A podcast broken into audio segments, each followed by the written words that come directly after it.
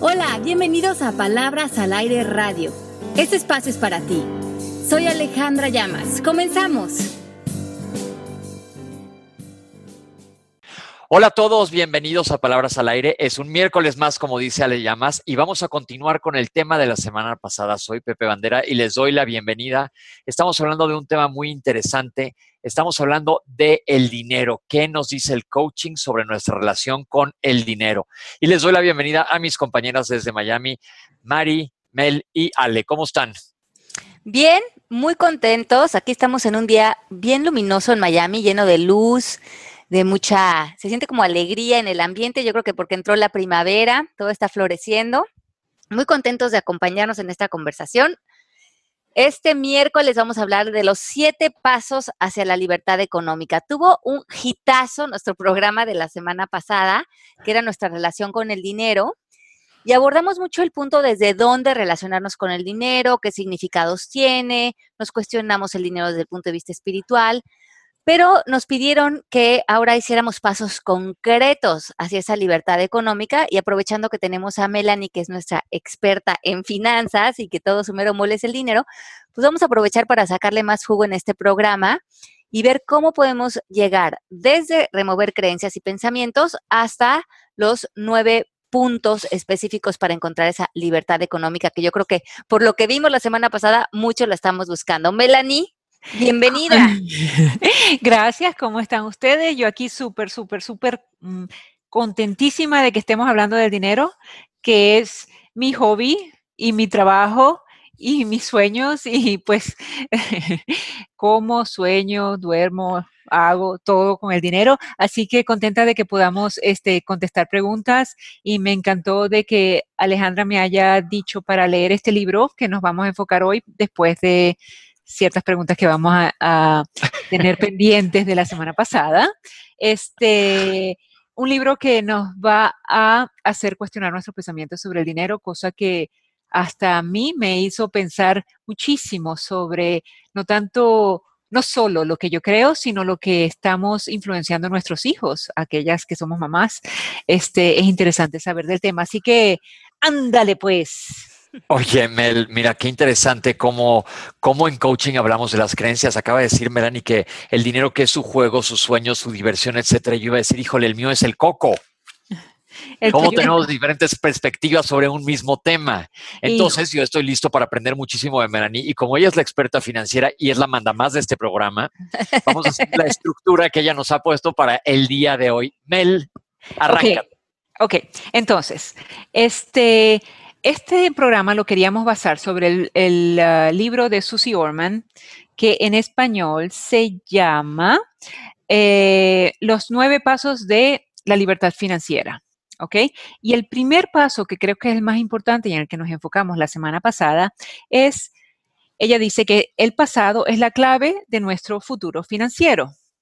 Entonces, ¿de qué está hablando ella? Exactamente de las creencias que nosotros pudimos obtener cuando éramos chiquitos de nuestros padres, de nuestros amigos, que, que, se quedaron con nosotros y que nosotros lo estamos conectando al día a día de hoy. Entonces, Pepe, vamos contigo.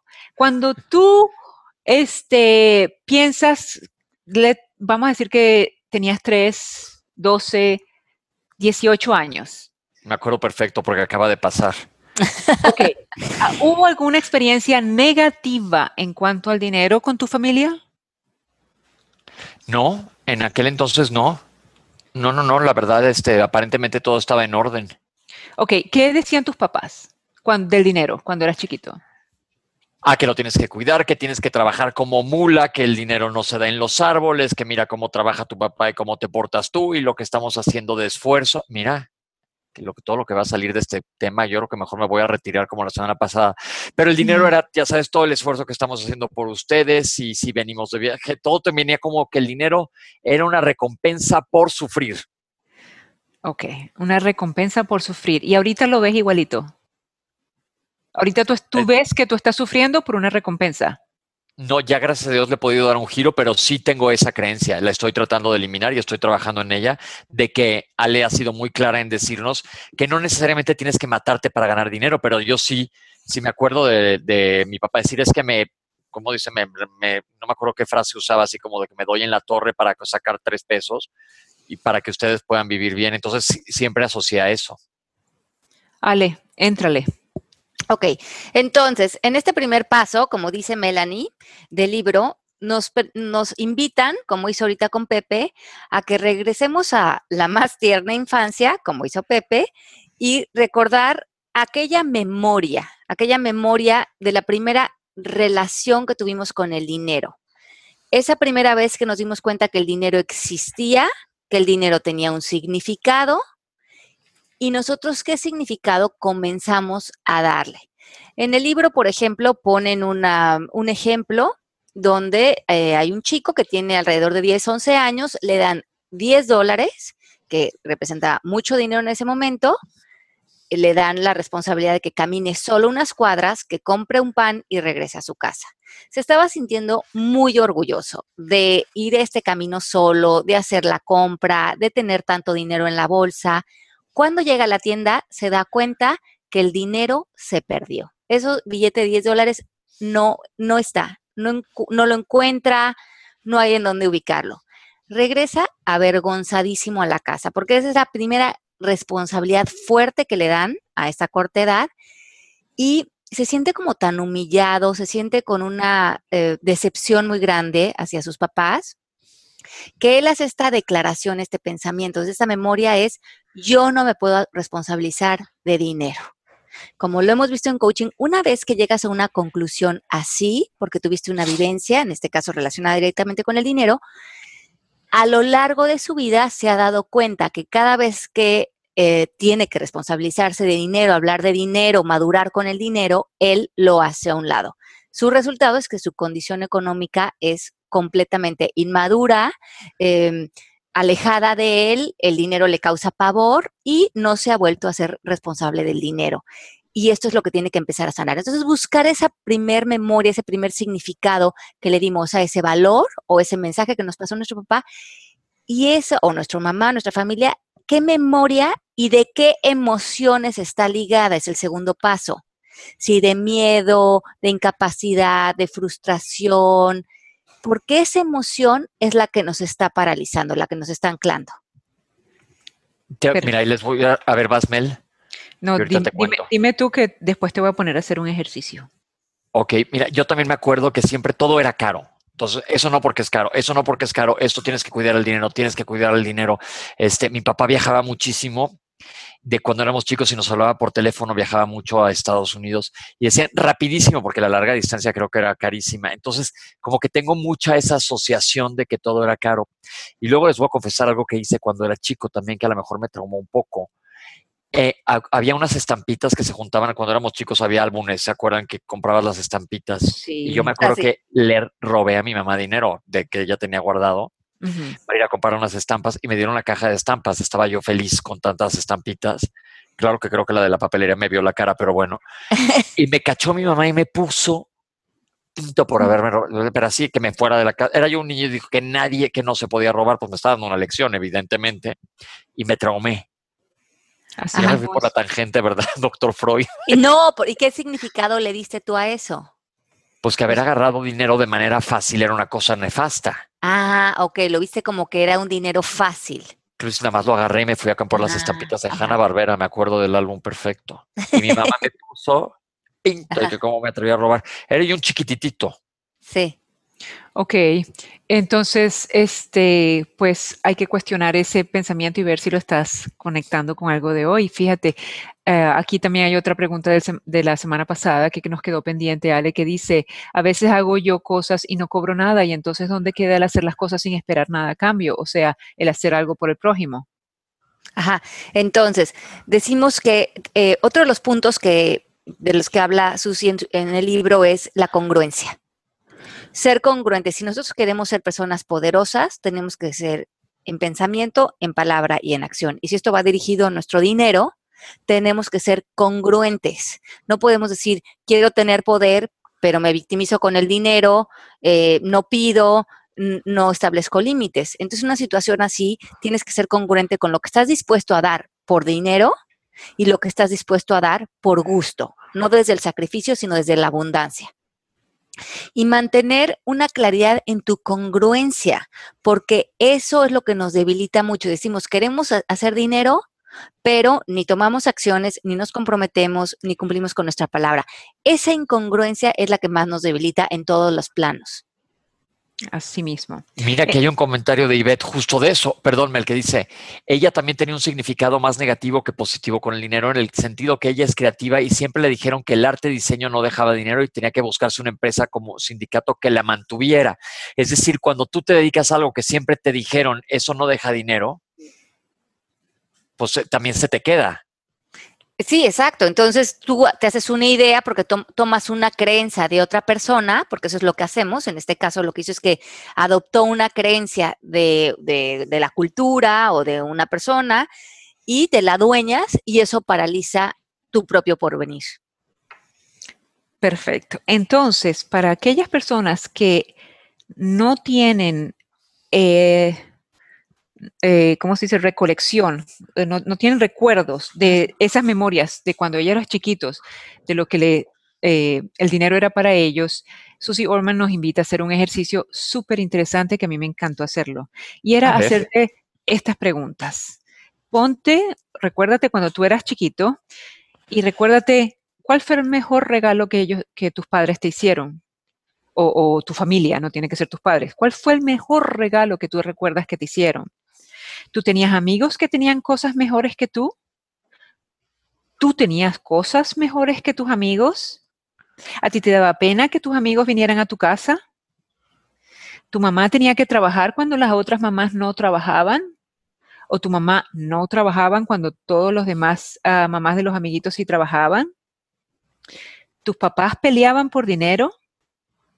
¿Tú alguna vez robaste? ¿Tú alguna vez robaste tu propia alcancía, la alcancía de tu hermano o de alguien más, la cartera de tu mamá? ¿Tú alguna vez pensaste que tú tenías algún trato especial comparado con tus amigos o tus hermanos? ¿Tú tenías que trabajar para conseguir algún regalo que ellos te hicieran? ¿Tú tenías más que tus amigos o menos que tus amigos? Y esto alborota cualquier cantidad de sentimientos que vienen desde la infancia, ¿verdad? Con respecto al dinero. Y lo que ella quisiera sería que nosotros cuestionáramos todos estos pensamientos que vienen al contestar estas preguntas para ver si hay algún tipo de conexión con lo que nosotros estamos haciendo hoy en día con el dinero. Ale, ¿tú, ¿tú, te contestaste estas preguntas? Sí, y yo creo que necesariamente, sí, como bien dices, te despierta entrar en esa reflexión y saber que como decías hace rato, Melanie, el resultado que estamos dando hoy con nuestro dinero es necesariamente producto de nuestro pasado y muy influenciado por nuestra infancia, por esos primeros mensajes. Si esos primeros mensajes estaban acompañados de cualquier emoción limitante, va a ser un, gran reto que hoy nos quedamos a afrontar el dinero o, relacionar con el dinero eh, de frente y verlo como lo que es y, tocarlo y, responsabilizarnos de él porque nos gana esa parálisis en la que nos pone esos, esas emociones tan, tan arraigadas a, la, a cuando emocionalmente nos sentíamos tan frágiles, ¿no? Que es la infancia y, el valor que le dimos al dinero en ese momento y que se ha quedado con nosotros. Y este ejercicio hizo que yo lo hiciera con tanto con mi marido como con mi hijo. Este, obviamente las respuestas de mi hijo no me gustaron. Él me dijo, mi hijo tiene 26 años, ok, so ya es un hombre hecho y derecho, pero le cuesta mucho gastar. Y entonces yo le digo, Jorge Humberto, ¿qué, qué, ¿qué oíste tú cuando tú eras chiquito? Dime lo primero que te viene a tu mente. Y me dice, tú no me dejabas comprar nada en el automercado. ¿Cómo así? Bueno, yo quería esto, yo quería esta chuchería, yo quería este snack. Y tú me decías, no, no, no, no. Eso fue lo que primero le vino a él a la mente. Y decía, wow, o sea, qué, qué lástima que, ya, que yo no oí este programa o que no pudimos hacer este programa hace 20 años atrás. Mari, y ustedes los que tienen niños chiquitos, pilas, ¿ok? Porque se ve que uno creo que pudiera aprender de esto para tratar de recrear lo que estamos diciendo y poner algo positivo en las cabecitas de ellos para que, para que eh, venga con un significado distinto y positivo lo, de la, lo del dinero, ¿verdad? sí, como con mucho más libertad. ¿Cómo le harías con tu hijo ahorita? ¿Cuál sería el modo de hacerle? Pues eh, justamente yo estaba hablando con Ale y yo le decía, yo no tuve creencias limitantes cuando yo era chiquita, sin embargo yo no venía eh, de una familia bollante en dinero, éramos una familia de clase media, pero mi papá decía, yo tengo dinero hasta el día que yo me muera, yo puedo vivir hasta el día que yo me muera, perfecto, o sea, sin ningún problema. Sin embargo, sí había que trabajar por el dinero y el dinero había que ganárselo. ¿ok? De alguna manera responsable. Yo agradezco eso y ojalá mi papá estuviera vivo para yo decirle, wow, gracias por darme estas creencias, porque para mí el dinero nunca ha sido limitado. Este, y yo quisiera entonces haberle dicho eso a mis hijos. Yo, quisiera, si mis hijos fueran más chiquitos, eh, tratar de inculcar de que el dinero viene, de que el dinero viene, el dinero hay que ganárselo y de que nosotros vamos a estar bien. Ok. Eh, eso me eh, gustaría. El dinero hay que ganárselo es también una creencia. Totalmente. Ajá. Entonces, como que es, es, este, igual nada más ver como el lenguaje, ¿no? Que es tan importante porque nos condiciona tanto. Entonces, trabajar muy bien en ese planteamiento de eh, cómo hablar con los niños para que sí tengan una relación fuerte con el dinero, como ahora Melanie está viendo con su hijo, porque lo que realmente estamos planteando en este programa, como, como concluimos la semana pasada, no es que tengas mucho dinero o que tengas poco dinero, sino que cualquier cosa relacionada con el dinero venga desde un circuito de paz interior. Ok. Desde un sitio de abundancia, que estés en paz. Sí, porque finalmente, como decíamos, el, el dinero es algo que está afuera de nosotros y que cuando no nos relacionamos desde un lugar de bienestar, le estamos proyectando nuestros miedos, nuestras frustraciones, nuestra inmadurez. Entonces, es como agarrar el dinero desde adentro de nosotros, bañar todos sus significados en paz, en bienestar, en tranquilidad y desde ese lugar regresar a esta relación con el dinero y si, si de adentro estamos en un lugar de tanta salud, madurez y abundancia, seguramente vamos a tomar decisiones muy diferentes y comportamientos diferentes de los que vamos a hablar ahorita en los nueve pasos, si estamos saliendo desde ese lugar de fuerza. Ok. Sí, y el primer paso es justamente ver el pasado y el y también un paso grande sería saber que nosotros no somos, el dinero no nos describe, nosotros somos más que el dinero que tenemos, nosotros somos más que el carro que manejamos o que la ropa que utilizamos o que la bici que, que, tenemos. Este, somos más que eso. Entonces es importante saber eso, ¿no? Eso es lindo, pero además eh, creo que en este punto también es importante darnos cuenta que, por ejemplo, ahora que estabas eh, mencionando esas creencias, irte eh, darte la oportunidad de que vayan floreciendo otras cosas en tu interior. A lo mejor al principio escuchas algo muy evidente, pero conforme estás reflexionando a lo mejor a lo largo del día, meterte como en esa eh, meditación más profunda, a ver qué más cosas salen.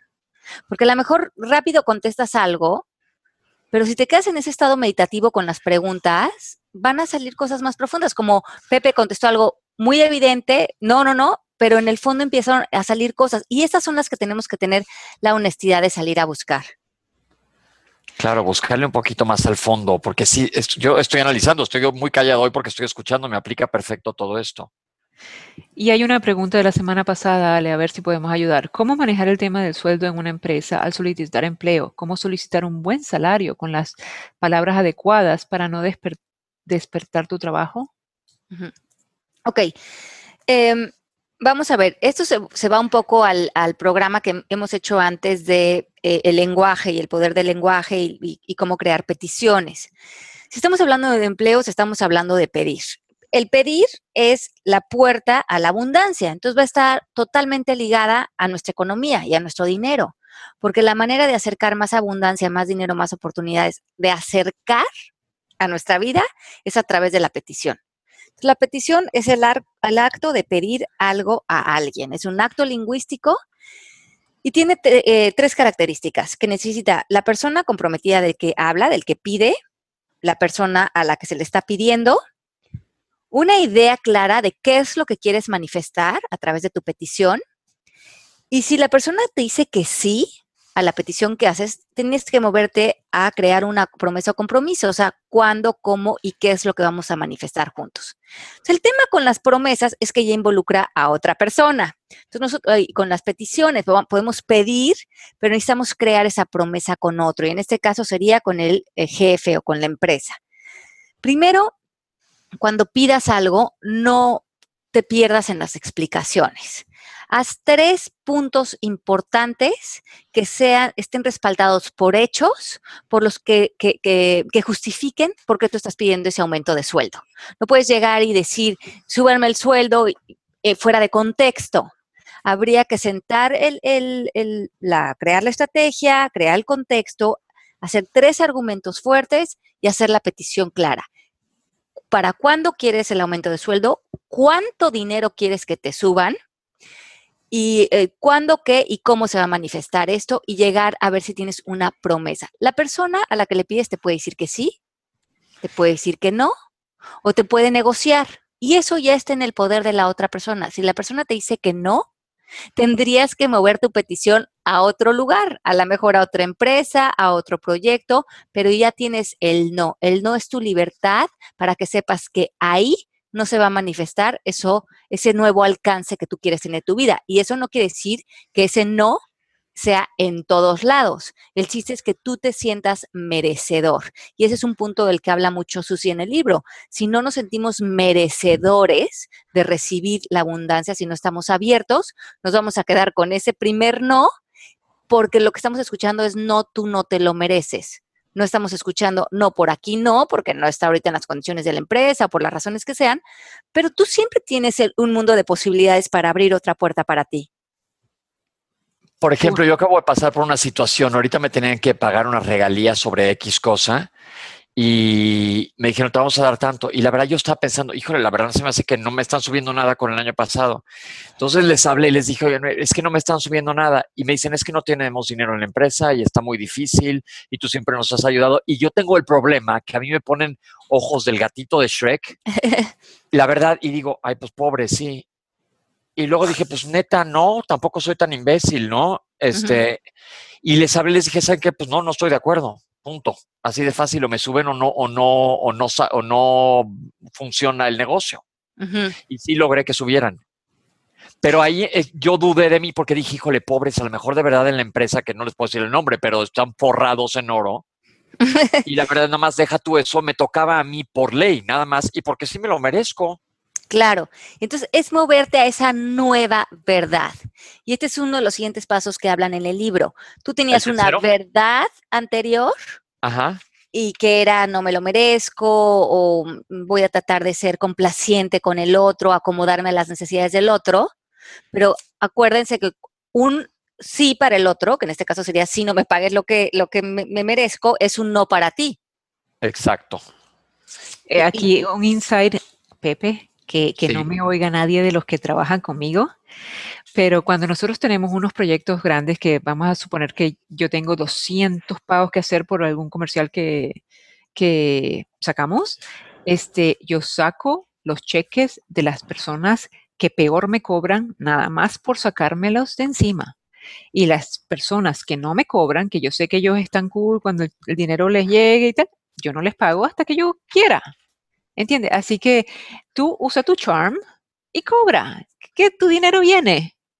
Ok, voy a, tomar clases de charm. y, de, pedir, de exigir lo que te corresponde. Lo que es tuyo, ya lo trabajaste. Claro. ¿Entiendes? Claro. Ok, entonces vamos para el paso dos, Ale. Ajá, bueno, entonces aquí nada más, cuando, cuando se den cuenta que sacaron ese pensamiento, esa creencia, esa declaración, acuérdense que siempre pueden crear una nueva verdad.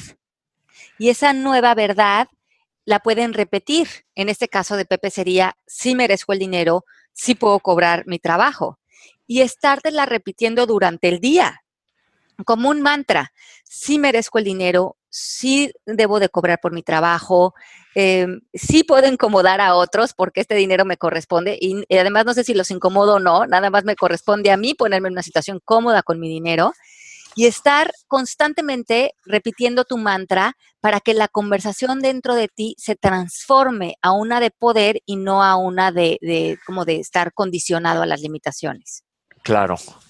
Lo que lo que Susi está tratando también de que nosotros hagamos es que de cada respuesta que salió del ejercicio anterior, veamos si viene con algún miedo. y, ese, y ese miedo es el que nosotros vamos a tratar de cambiarlo para que, para poner una creencia positiva y es cómico y divertido el que ella haya creado una un mantra financiero, como nosotros creamos nuestros mantras espirituales, y es darle un uh, sentimiento, una energía positiva, espiritual al dinero, tan bonita como, como lo tiene el espíritu de uno, ¿no?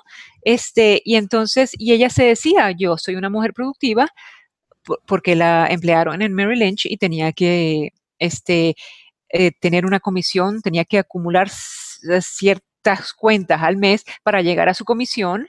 Y entonces ella decía, yo sí puedo. Y, y, eso se lo repetía y lo lleva hasta como Lucky Charm el día de hoy, que ya es una mujer eh, súper exitosa a nivel de dinero y, y, hasta el día de hoy pues se lo dice y qué lindo, ¿no? Sí, como, como y, y, en el libro pone el ejemplo chistoso, cuando dudaba en ella, eh, se mete al baño, ¿no? En, en el negocio y, repetía y repetía y repetía el mantra hasta que el mantra la volvía a cargar de energía y de creer esto y regresarse a su puesto en Mary Lynch para hacer dinero para otros. Entonces era como irónico porque estaba con todas estas creencias de limitación, pero trabajando en todo un tema de dinero y tenía que ya encontrar esa congruencia de la que hablábamos, de que tu interior esté alineado con lo que estás haciendo y con lo que quieres crear. Y a la vez, Pepe no va a decir, este, eh, qué sé yo, yo no soy merecedor o, cómo tengo que trabajar por mi dinero, sino que si Pepe se mira en el espejo y dice, este pedazo de cuero charming que estoy viendo, Carrizo. Ese va a ser mi mantra. Exacto. Esta cochita tan bella. Esta cochita tan bella, money come to me. ¿Entiendes? Ese es el nuevo mantra y es que te olvidas de todas las creencias que tenías antes. Entonces, eso es lo que está tratando de hacer, olvidar tus miedos.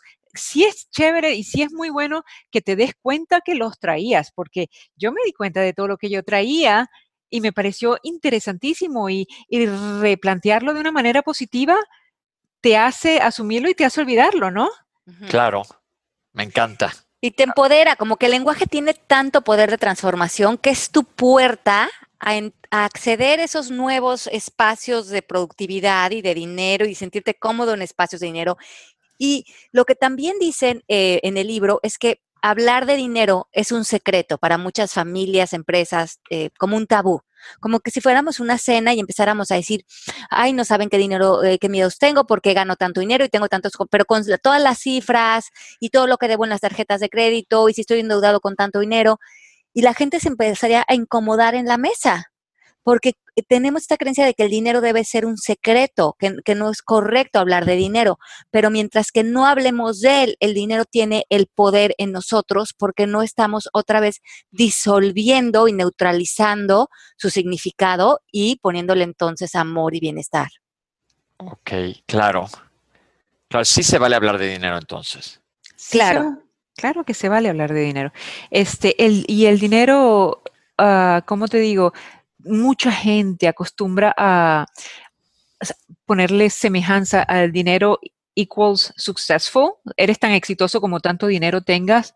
Y no es así, tú eres tan exitoso como que tú quieras, tú estés haciendo lo que tú quieres hacer en el momento que tú lo quieres hacer. Este, no sé quién dijo eso, pero lo he visto en varias partes, pero me parece excelente esa descripción porque mucha gente, por ejemplo, mi papá no necesitaba tanto dinero y el tipo se sentía lo más exitoso de, de este mundo y decía, yo tengo dinero hasta el final de mis días. Y lo tuvo, y lo tuvo. Este, y, él se creía exitoso y good for him, ¿entiendes? Pero este, no, tu éxito no depende de la cuenta bancaria que tengas. Claro que ayuda, pero no depende. Sí, es cómo te relacionas con eso. Está en el cómo, no en el qué. Y, Así es. Y esto me interesa, mira, dice, eh, nuevas, buenas prácticas para establecer eh, nuevos encuentros con el dinero. Dejar ir todo lo que no necesitas. Una persona que tiene miedo acumula porque siente que no le, como no le va a llegar más dinero, ¿cómo se va a deshacer de lo que tiene? Claro. si lo necesita mañana, ajá. Entonces, para crear esta abundancia, regresa a tu casa y empieza a regalar todo, regrésaselo al universo, la ropa que ya no uses, lo que ya no uses de la cocina, los libros que ya leíste, regrésalos porque es parte también de mover dinero y abundancia en el mundo. Y es comunicarle al mundo, confío en que yo ya hice uso de esto, se lo dé a que otras personas hagan uso, me llegan a mí otras eh, cuestiones y, aprendizajes y cosas materiales y todo, que yo le tengo que dar un uso por un tiempo, pero es circular esa energía. una buena práctica es deja ir todo lo que no necesitas esta semana. Otra práctica es toca el dinero. Agarra los billetes y tócalos, acomódalos, ponlos en tu cartera en orden, respeta el dinero hasta físicamente familiarízate con él, porque no lidiar con el dinero, tenerlo todo hecho bolas en el pantalón, eh, ser como eh, una persona que como que no te quieres lidiar con él, es no relacionarte con él, por lo tanto, es que el dinero no hay, no tienes idea de qué está pasando con tu dinero. Y una manera de representarlo es así. Ese es el punto número tres, ser honesto con nosotros mismos. Este, ¿Cómo honesto? ¿En qué sentido? ¿Con el dinero cómo? En, empezar a ver a dónde se nos va el dinero. Por ejemplo, esa gente de la que él está hablando, de que, eh, de que eh, acumula muchas cosas por miedo a que el dinero no, a, que las a que se, si se queda sin dinero, las cosas no se le vayan. Por ejemplo, el 99% de la gente no y esta es una creencia, es que oigo a respondiendo, ¿me ves? es una creencia, sí, ok, es una creencia, pero las estadísticas dicen que el 90% o más de la gente no tiene un presupuesto, no respeta un presupuesto, no sabe cuánto dinero necesita para vivir hoy en día. Entonces, nosotros la primera práctica que deberíamos hacer es sentarnos y decir, ok, cuánto necesitamos nosotros para vivir. ¿ok? Al mes, vamos a suponer al mes o al año, como ustedes se sientan más cómodos. Y todo el mundo va a empezar a agarrar una hoja y va a decir, oh, ok, pago de la casa, pago del carro, pago de los seguros, pago del alimento, este, un poquito para diversión, teléfono y todas las demás cables, qué sé yo. Y no, así no se puede sacar un budget. A ver, qué bueno que lo dices. ¿Cómo le hacemos? Ok, para ser honesto contigo mismo es que tú vas a sacar las copias de tus estados financieros, de, tu, de todas las cuentas, las tarjetas de crédito y las cuentas bancarias que tengas. ¿Ok? Y te vas a ver, vamos a poner el mes pasado, y tú vas a poner en columnas todo lo que te gastaste el mes pasado y si puedes lo haces por seis meses y si puedes lo haces por un año y sacas un average de lo que entonces tú sacaste en pago de casa, en realmente lo que se te fue en alimentación, en realmente lo que se te fue en diversión, en realmente lo que nunca pensaste como fueron los regalos de primera, de, de primera comunión para el sobrino de no sé quién, en todas las cosas que se te van sin que te, den, sin que te hayas dado cuenta. Y eso te va a dar una idea de lo que realmente tú necesitas para vivir y entonces te vas a dar cuenta de que tus ingresos te machean o se van por arriba o por debajo de lo que tú realmente este, necesitas para vivir. Y aquí María está diciendo que hay una app que se llama Mint, que sí es muy bueno para eso. Si ustedes lo bajan en, su, en sus teléfonos, ellos te, y tú pones tus cuentas, ellos todos los viernes te mandan un update de todo lo que tú has gastado durante esa semana, si te fuiste de tu si te fuiste de números, o sea, por arriba o por debajo en cuanto a alimentación, en cuanto a casa, en cuanto a carro, en cuanto a las categorías que tú le hayas dicho que tú quieres gastar y de alguna manera tú te puedes evaluar en cuanto a lo que estás por arriba o por debajo. Oye, está buenísimo ese de Mint. Sí, Mint es una hojita, el logotipo es una hojita que te permite poner este, los passwords de todas las cuentas, es 100% seguro, ellos dicen. Entonces, este, tú sabes cuánto dinero, yo lo hago, por ejemplo, todos los lunes. Yo todos los lunes pido la cuenta que yo tengo junto con mi esposo porque esas son las gastos que yo no veo, lo que él ha pagado conmigo o sin mí y lo que yo he pagado sin él o con él. Entonces ahí yo veo que generalmente siempre me voy en comidas. Mm, en restaurantes yo siempre estoy fuera de mi budget. Entonces ahí es cuando tú empiezas a decir, ok, ¿cuánto tengo que bajarle? Entonces no vamos a ir a cenar cinco veces a la semana o dos veces a la semana, dependiendo de, de sus hábitos vamos a comer un poquito más en la casa, vamos a poner un poquito más de comida rápida o algo que sea más barato y de, alguna manera nos ajustamos y así estamos siendo honestos, porque al ver nuestros gastos pasados, nos damos cuenta de nuestros hábitos, de lo que nos gusta hacer y de cómo los podemos eh, balancear para nuestro futuro. Y creo que aquí lo que también es importante, Mel, es eh, que ya menciona en el libro que de lo que nosotros podemos calcular, si hacía un, un, número, ¿no? Si dijeras ahorita, calcula más o menos un número de cuánto gastas al mes, casi cuando, como ella como financiera, casi siempre el número estaba abajo de lo que nosotros realmente gastamos, pero un 20 o 30%. Sí. Y eso me pareció muy importante porque nosotros tenemos una idea de que gastamos todos en general cierta cantidad al mes, pero que lo pones en papel y todos estamos 30% abajo de lo que realmente son nuestros gastos. Y es cuando empezamos a tener que pagar cuentas, que nos pasa mucho, eh, salir eh, al mes con usando las tarjetas de crédito, desbalanceamos nuestra economía porque por dentro tenemos una idea de que gastamos menos de lo que en realidad gastamos y que esto es un común denominador. Sí, y es pura mentira. Eh, hay que hacer todo esto y llevar un balance diario, porque ahí te das cuenta que se te está yendo más dinero del que a lo mejor tú estás creyendo, ¿no? Y terminas, imagínate, mes con mes, estás 30% eh, corto de, de, tus gastos y tú no, no, no has, como dice Melanie, esos gastos extras, que son ese 30% que no los tienes en el radar, pero 12 meses después representa una gran deuda en tu economía. Porque cuando la gente piensa en un, presupuesto, Pepe, lo que a ti te viene a la mente son tus gastos indispensables para vivir.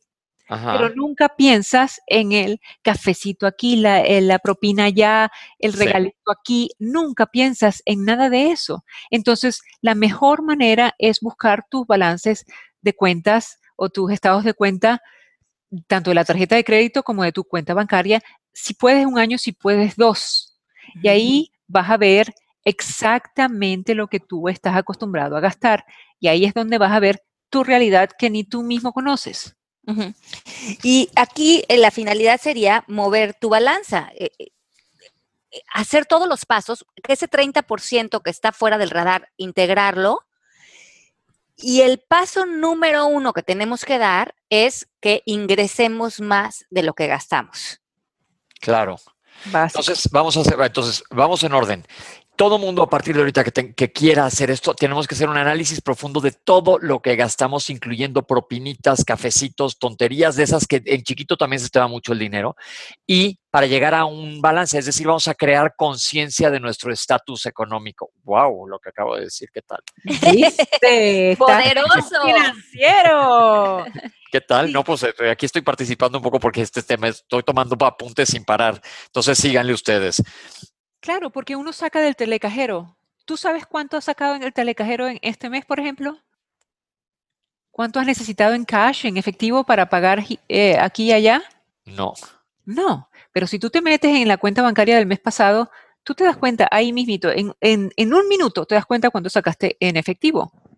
Y si, te, y si vas al mes anterior y al mes anterior, ah, bueno, ok, yo tengo un average de 300, 400, 500 pesos, qué sé yo, estoy dando un número al aire, este, que yo necesito para el cash. Entonces, cuando yo haga mi presupuesto, ya yo sé que yo saco 500 eh, eh, pesos en efectivo. Y eso yo nunca lo hubiera pensado si yo me hubiera sentado en una hojita de la nada a, hacer un presupuesto. Porque ¿quién Sí. piensa dinero en cash para propinas? Nadie.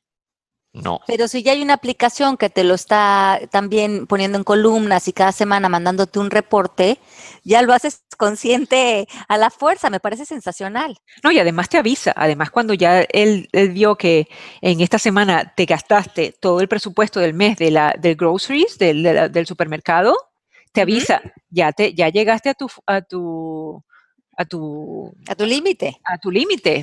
Ujú. Así que te manda mensajitos, sí. Está buenísimo, me encanta. Lo voy a empezar a usar hoy. Y es de, y es gratis. Se llama Mint. Sí, ya lo bajé. Está qué sensacional. Yo también.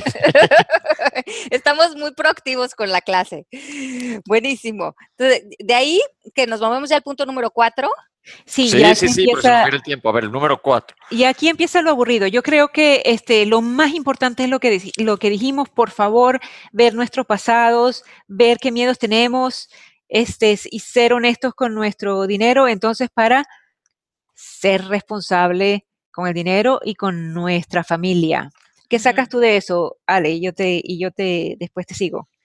Bueno, este punto habla de cuidar a otros, em, habla de todo lo que incluye en tu vida el tema de seguros, testamentos, fideicomisos, orden en tu economía, decisiones de salud que tengan que ver también con dinero, eh, si te enfermas, quién te va a cuidar, qué tipo de atención médica vas a tener, cómo vas a, a cubrir esos gastos, porque nosotros, al ser adultos, tenemos que tomar estas decisiones para no desfalcar a las personas con las que viven con nosotros, porque si tenemos hijos, eh, haya un testamento y ellos tengan un orden, porque eh, a veces tenemos que tomar decisiones, o ellos tienen que tomar decisiones si nos enfermamos, si queremos estar en casa o si queremos estar en un hospital, ¿cómo van a cubrir esos gastos? Y eso es como un siguiente paso de madurez frente al dinero. Se tiene que hablar de eso, nos tenemos que ir con personas expertas en este tema y ver qué decisiones vamos a tomar porque es lo más amoroso hacia nosotros y hacia los demás y es la responsabilidad de cada uno de nosotros como adultos hacerlo. Así es. Entonces, ¿a qué nos estamos refiriendo con este punto? Nosotros, todos los que tenemos padres y todos los que tenemos hijos, sabemos, como Pepe muy bien dice, que algún día pues nos podemos enfermar y él tiene que lidiar con esto todos los días. Entonces, algún día no vamos a estar aquí, ojalá que no sea pronto, pero ¿qué pasa cuando la gente tiene o no tiene dinero? Vamos a, hay, dos cosas. Cuando la gente vamos a suponer que nosotros no tenemos dinero, pero nosotros nos tenemos que responsabilizar, responsabilizar de que tenemos hijos que algún día van a tener que tomar decisiones por nosotros. Por ejemplo, eh, el año pasado a mis hijos se les murió el abuelo, ¿ok? Hubo que tomar decisiones en ese momento porque el abuelo nunca había dicho si él quería ser incinerado, si él quería que le metieran el tubo respirador, si él quería que lo desconectaran, si él quería que no lo conectaran, independientemente del dinero que tenía o no. Hay unos documentos, no sé en México, aquí en los Estados Unidos, y creo que en México también, eh, que te dan un poder a los familiares con la autoridad de que el enfermo eh, haya dicho. ¿Cómo se dice eso, Pepe? Una voluntad anticipada. La voluntad anticipada. Entonces, nosotros recomendamos de que seamos responsables con nuestros hijos y, y, le digamos lo que nosotros queremos hacer en caso de que nosotros nos dé una enfermedad. Pepe, ¿tú quieres ahondar en el tema? No, ya lo comentamos otra vez, yo creo que eso es importantísimo, no me voy a desviar de la, porque esta parte es económica, pero tengan perfectamente claro qué es lo que quieren hacia el final de sus días y tenganlo hablado con su familia. Perfecto. Igualmente junto con ese... Creo que es importantísimo. Importantísimo. Inclusive creo que es tan importante como el del dinero. Cuando nosotros tomamos, uh, compramos eh, real estate, propiedades, este, nosotros aquí en los Estados Unidos es fácil buscar un crédito. Y nosotros nos endeudamos hasta lo que no tenemos aquí en los Estados Unidos para tener el mejor carro, la casa más grande, etcétera, etcétera. Este, cuando nosotros tenemos hijos, nosotros tenemos que ser responsables de los préstamos que nosotros estamos asumiendo.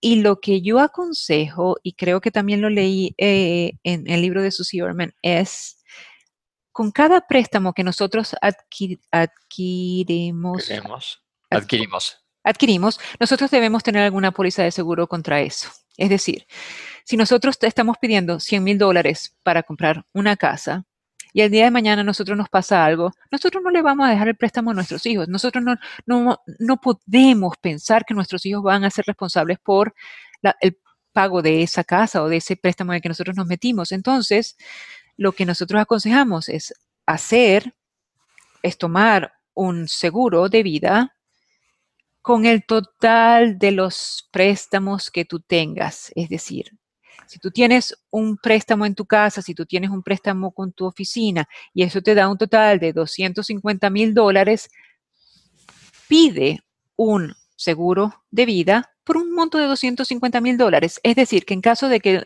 un día tú no estés aquí, a tus hijos le pagan 250 mil dólares, esos 250 mil dólares van a pagar las propiedades y a los niños les quedan las, propiedades libres de, este, eh, de ningún tipo de, responsabilidad, de deuda, es de ellos, ¿ok? Primero. Segundo, este, testamentos en cuanto a los, eh, los trusts, ¿cómo se llama en español? Los, los Fideicomiso. Fideicomiso cuando tú le dices a un abogado, yo quisiera que mi hijo vaya a la universidad y a los 25 años, entonces sí le puedes dar este dinero. ¿Eso se llama un fideicomiso? Sí. Sí.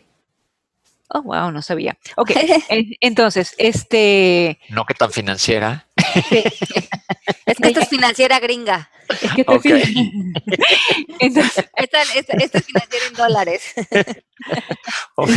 mejor. Ok. Eh, mira que el dólar está fuerte ahorita, ¿ok? Así que no se metan conmigo. Ok. No, no, no, no, no. Ni de entonces, entonces, sí, por, eh, por paz mental de ustedes y por la paz mental de sus hijos y de sus familiares, hagan un poder, un fideicomiso, un trust, como se llame. Y más ahorita que nosotros nos divorciamos tan fácil y nos casamos con otros que tienen hijos también, todo eso tiene que estar organizado. Entonces, de alguna manera, ustedes tienen que seguir lo que ustedes quisieran que fuera su voluntad para el día que ustedes no estén aquí. Por ejemplo, y voy a hablar de lo mío porque es lo único que puedo hablar, pero mis hijos, hay uno que está en college, hay otro que, hay dos que están en college, otro que ya se graduó. Sin embargo, yo no estoy tranquila si yo les doy el dinero a ellos en caso de que yo no esté cuando ellos se gradúen del college, que fue lo primero que yo hice en mi, trust fund. Yo dije, ellos, es necesario que ellos vayan al college. Y de ahí sí se les puede dar su dinero. No pensé que cuando ya se graduaron del college, ellos no son tan maduros. Entonces puse a otro elemento ahí, a mi hermana. No, mi hermana les administra el dinero hasta que ellos tengan 25, 30 años y la madurez les da. Uno puede cambiar esos, esos ah, arreglos. Esos arreglos a medida que los niños vayan creciendo, a medida que tú no te vayas muriendo. Entonces, este, para, para la tranquilidad de todos, porque es muy difícil cuando, y todos yo creo que hemos pasado por allí, que algún familiar se nos muere y nos dejan así como que, ups, y ahora, y ahí es cuando entran las peleas, ¿verdad? Sí, y, como tú dices, a veces es eh, confrontante hablar de eso porque te hace también pensar en tu propia muerte y en, y en ver a tus hijos eh, en otras posiciones, pero hay que hacerlo, es parte de ser adulto y, y, yo sí me he sentado con Genaro y sí tenemos nuestro fideicomiso y hemos arreglado quién se queda con los niños, cómo se distribuiría en caso de nuestro fallecimiento, cuánto dinero se le daría al mes a los niños. Con lo poquito, con lo mucho que tengamos, eh, es, es, importante, lo, importante es que esté en orden para que, porque esos acuerdos son los que ellos van a seguir y a veces habrá más dinero que repartir. A lo mejor estamos en las vacas flacas, pero está en orden y eso es lo importante. Y una cosa que les comento, aquí en México, toda la gente que saque una hipoteca, el el banco ya te da un, seguro para que no te preocupes de eso por si te pasa algo. Te lo cobran, no te lo da gratis, te lo van cobrando dentro de la hipoteca. Sí, ah, que, mira qué inteligentones. Pues nada más tengo, he tenido tres, o sea que tú dirás, sí, no te voy a saber. bueno, entonces todo ese tema, y además ustedes piensen ahorita que están escuchando el radio, si sí están poniendo atención o se dicen, ay no, este tema como que se me fue la mente, como que no estoy poniendo mucha atención, como que eso no tiene que ver conmigo. Ahí hay una creencia en ustedes infantil, este tema tiene que ver con todos. Si no quieres abordar estos temas, no son complicados, son temas que lo único que tenemos que poner es interés. El otro día estaba oyendo una conferencia de una mujer eh, que estaban dando en una compañía Y decía, no puedes en esta vida tener pretextos como cuando sacan una hoja financiera de, es que yo no soy buena con los números. Dice, ese no es ningún pretexto en ningún lugar. Los números son un eh, idioma universal, tampoco es eh, de la NASA. Sea, manejar tu economía o comprar un seguro o organizar un fideicomiso es bastante sencillo. Si te sientas a poner atención, si, si, entiendes la balanza y llegas a un acuerdo de lo que te funciona, lo haces muy fácil, que no suenen como palabras complicadas, porque eso empieza a crear creencias de que no, no, ya ves, tener dinero es muy complicado, ves esas palabrotas, ves eso que tendría que hacer, eso ya suena como mucha responsabilidad. Si estás entrando en esa conversación, ojo, porque entonces hay una creencia de que tener dinero es difícil. Que bueno, eso también le estoy rompiendo yo porque así me pasa. Yo siempre digo, no, yo no puedo ni llevar ni mi chequera. Nada, van a ver cómo voy a llevar mi chequera todo lo que da ahora. No, hombre, con la, con la aplicación esta de Mint, buenísima. Yo la bajé. Te la lleva por ti, te la lleva por ti, solo dale un vistazo. Así, hoy en la tarde que tenga un rato en la noche cuando llegue, en vez de leer, voy a leer esto. bueno, el punto número cinco es respeta a ti y tu dinero. O sea, quiere decir que tu dinero está completamente relacionado con el respeto que te tienes a ti mismo, porque hemos dicho que el dinero te va, a abrir puertas, dar oportunidades, eh, abrir y cerrar ciclos, cuidar a otros que quieres. Entonces, paga tus tarjetas, ahorra, maximiza tus inversiones. ¿Cómo se está reflejando en tu entorno que tú respetas el dinero que tienes? Melanie. Así mismo es. Y, lo primero sí sería pagar tu tarjeta y ajustarte a, a que lo que ingrese sea mayor que lo que egrese. Pero ella también quiere que uno vea que el respetarse uno mismo es el ver un poquito más allá. Ahorita nosotros estamos siendo productivos, estamos en, nuestra edad en que podemos trabajar y podemos tener dinero en la casa y podemos traer dinero a la casa, igualmente lo podemos gastar, pero ¿qué va a pasar el día que no podamos ir a trabajar y el dinero no pueda ingresar? Entonces, ella nos aconseja que por favor ahorremos un poquito para nuestro futuro. Hay herramientas en todos los bancos que nos permiten, este, desde la simple aplicación que estaba diciendo, que estaba aquí este, aconsejando Mari, que se llama Acorns, que como si fuera A-C-O-R-N-S, Acorns. Este, los bancos te, facilitan que, que ah, ¿cómo se dice? Arrondear un número, no, redondear, redondear, un número para que los centavos, para que pesos te los pongan en una cuenta de ahorros, que sea de ahorros, que tú te olvides, ¿ok? Las cuentas de ahorros son para olvidarse, no son para que cuando el día esté lluvioso, como dicen aquí en los Estados Unidos, para un rainy day, tú tengas un dinero allí ahorradito. No, eso es para olvidarte de tu futuro. Cuando venga un dinero de emergencia, tú vas a tener que trabajar un poquito más si puedes trabajar. O, vas a tener que hacer magia para buscar el dinerito que necesitas ese día. Pero el dinero que lo ahorres, ahórralo para cuando tú no puedas trabajar más y estés tranquilo y seas viejito y necesites esa paz mental de que tú digas, ahora voy a seguir gozando la vida con, porque pude ahorrar durante todo este tiempo que yo trabajé. Entonces, es necesario que empecemos a, primero, a balancear nuestro presupuesto, segundo, a ahorrar y tercero, a invertir lo ahorrado.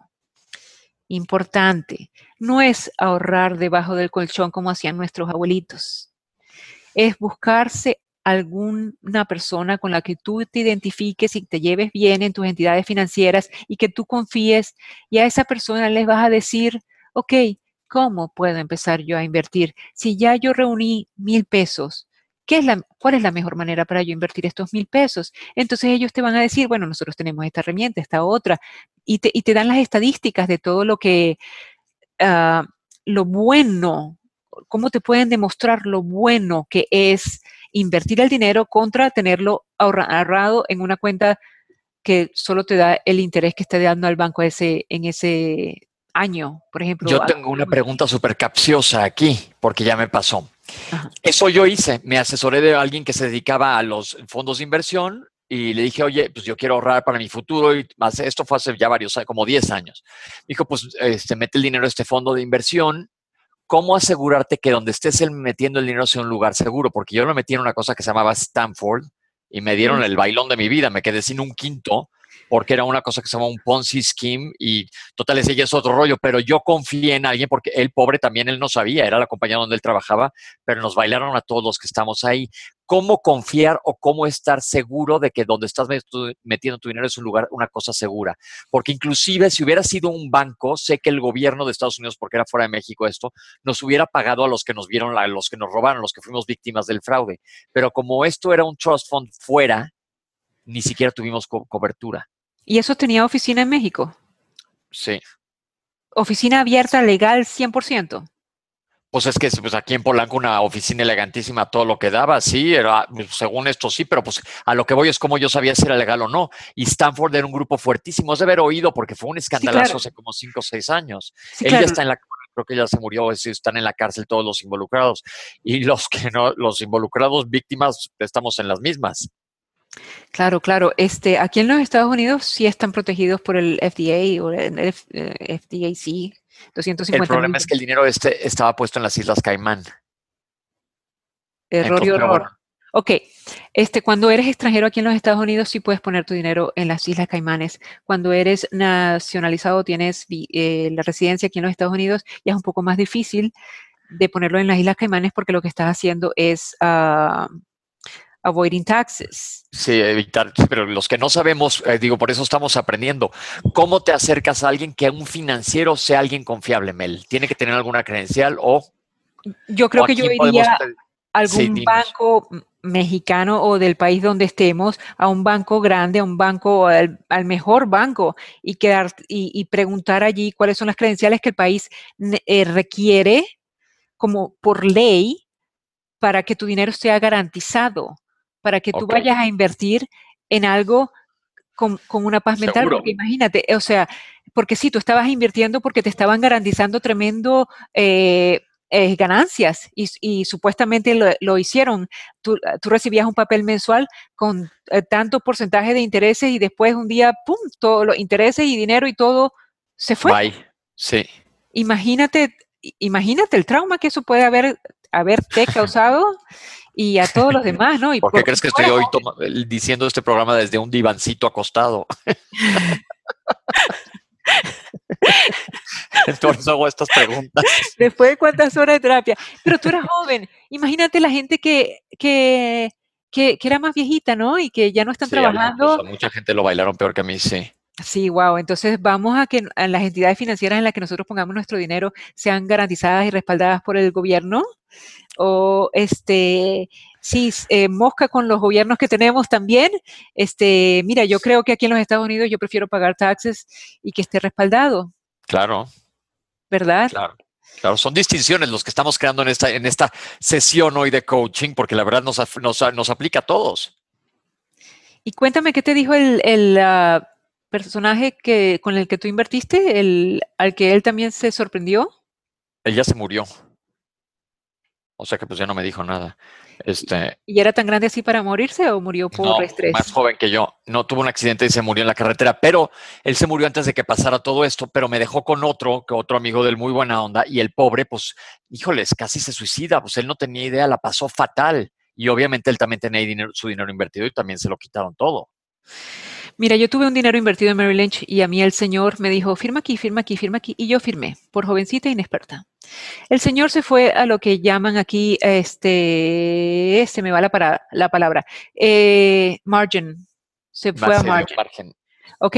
Este, ellos, él invirtió mi dinero y el doble de lo que yo tenía en cuestiones de la que él, este, sin, no tenía que, no tenía necesidad de llamarme a consultarme. Él invertía en lo que él quisiera. Un día el señor supuestamente le dio cáncer y se fue.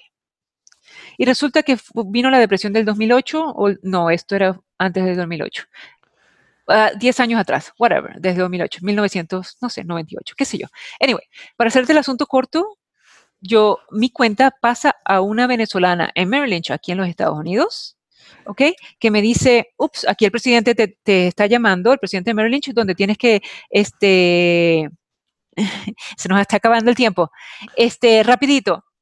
Hay maneras de que te devuelvan el dinero, aunque sea en un Merrill Lynch que está respaldado por el, por el gobierno, solamente estén pilas y confíen con la persona financiera a la que le están dando el dinero. Mucho ojo con eso. Yo creo que vamos a decir, como decían en los programas de Tenteros, continuaremos la próxima semana. Se nos vino el tiempo encima, Mel. Sí, bueno, y todo lo demás yo creo que ya es, es, mucho más este, herramientas financieras. Creo que lo más importante que nosotros podemos decir de este programa es el 1, 2 y 3, que el paso 1, 2 y 3, que es ver nuestro pasado, ver nuestras creencias, miedos, evaluarlas y eh, recrearlas a positivo. Paso uno, dos y tres, qué paso tan chévere. Voy a decir los anuncios que tenemos esta semana antes de irnos. Vamos a empezar muchas certificaciones presenciales de coaching. En Miami inician el día 15, 16 y 17 de abril. La certificación de, de coaching presencial en Madrid del 18 al 22 de mayo y la certificación presencial aquí en México DF del 28 al 30 de mayo. Para los informes pueden escribir a certificación arroba mmkcoaching.com. También dos de nuestros coaches del Instituto MMK estarán dictando el curso presencial en México, el arte de educar. Este empieza el 15 de abril de 9 a 11 am y son cuatro módulos. Escriban también a Mónica arroba mmkcoaching.com y es un curso que está padricísimo para los padres y los niños son bienvenidos también. Entonces ahí están los anuncios y nosotros ya nos vamos. ¿Qué hacemos? Sale para la próxima semana con los dineros. No, bueno, hoy nos fuimos con muchísimas distinciones y tarea creo que un punto que también me gusta mucho que mencionan en el libro ya para despedirnos es confía en ti, en tu dinero, confía más en ti que en otros, para cerrar esto que estábamos diciendo. Vuélvete cómodo con tu dinero, habla de tu dinero, investiga, aprende y sigue tu intuición. Yo me acuerdo cuando mi papá se murió, yo estaba joven, heredé una cantidad de dinero este, de él, que no era ni mucha ni poca, pero yo no tenía un peso, entonces ya era un dinerito que yo tenía en el banco. Me sentí tan incómoda porque siempre había vivido al día a día, que como que el dinero como papa caliente no sabía qué hacer con él y se le haría Genaro a mi esposo para que él lo invirtiera y él abriera un negocio. Y años después me di cuenta que yo no me quería responsabilizar de ese dinero, que yo pensaba que él siempre iba a hacer un mejor trabajo que yo con el dinero. No confié en mí, pero tampoco aprendí, no puse manos a la obra. Y hoy estoy moviendo todas mis creencias para yo responsabilizarme de dinero, yo tener una independencia económica con mi dinero, yo ahorrar mi dinero. Estoy moviendo otro comportamiento completamente diferente al que hice cuando era más joven. Entonces, ese trabajo y esa chamba la tenemos que hacer todos, tarde o temprano. Ok, pues ahí está, así o más claro. Exacto. Entonces, vámonos todos a trabajar con el dinero. El dinero es importante eh, en el sentido de que tenemos que tener paz con él, tenemos que madurar, tenemos que ser responsables, tenemos que poder hablar de este tema, que no sea un tabú y que sea algo que nuestro ser nos dé libertad y no limitación. Claro que sí. ¿Quién no le robó a la mamá? Yo le robé a la mamá. lo, que pasa es que o no me cachó o se hizo la loca. No, a mí sí me cachó. Te digo que, me, abrió mi maletita de Snoopy que tenía. Me dijo, echa todo y vete. ¿Ven por qué tomo? Nos vemos la próxima semana. Un beso grande. un beso grande. Gracias por escucharnos. Un beso. Gracias, Melanie. Gracias Chao, a ti. Bye. Bye. Esto fue Palabras al Aire Radio con Alejandra Llamas. Te esperamos en vivo la próxima semana.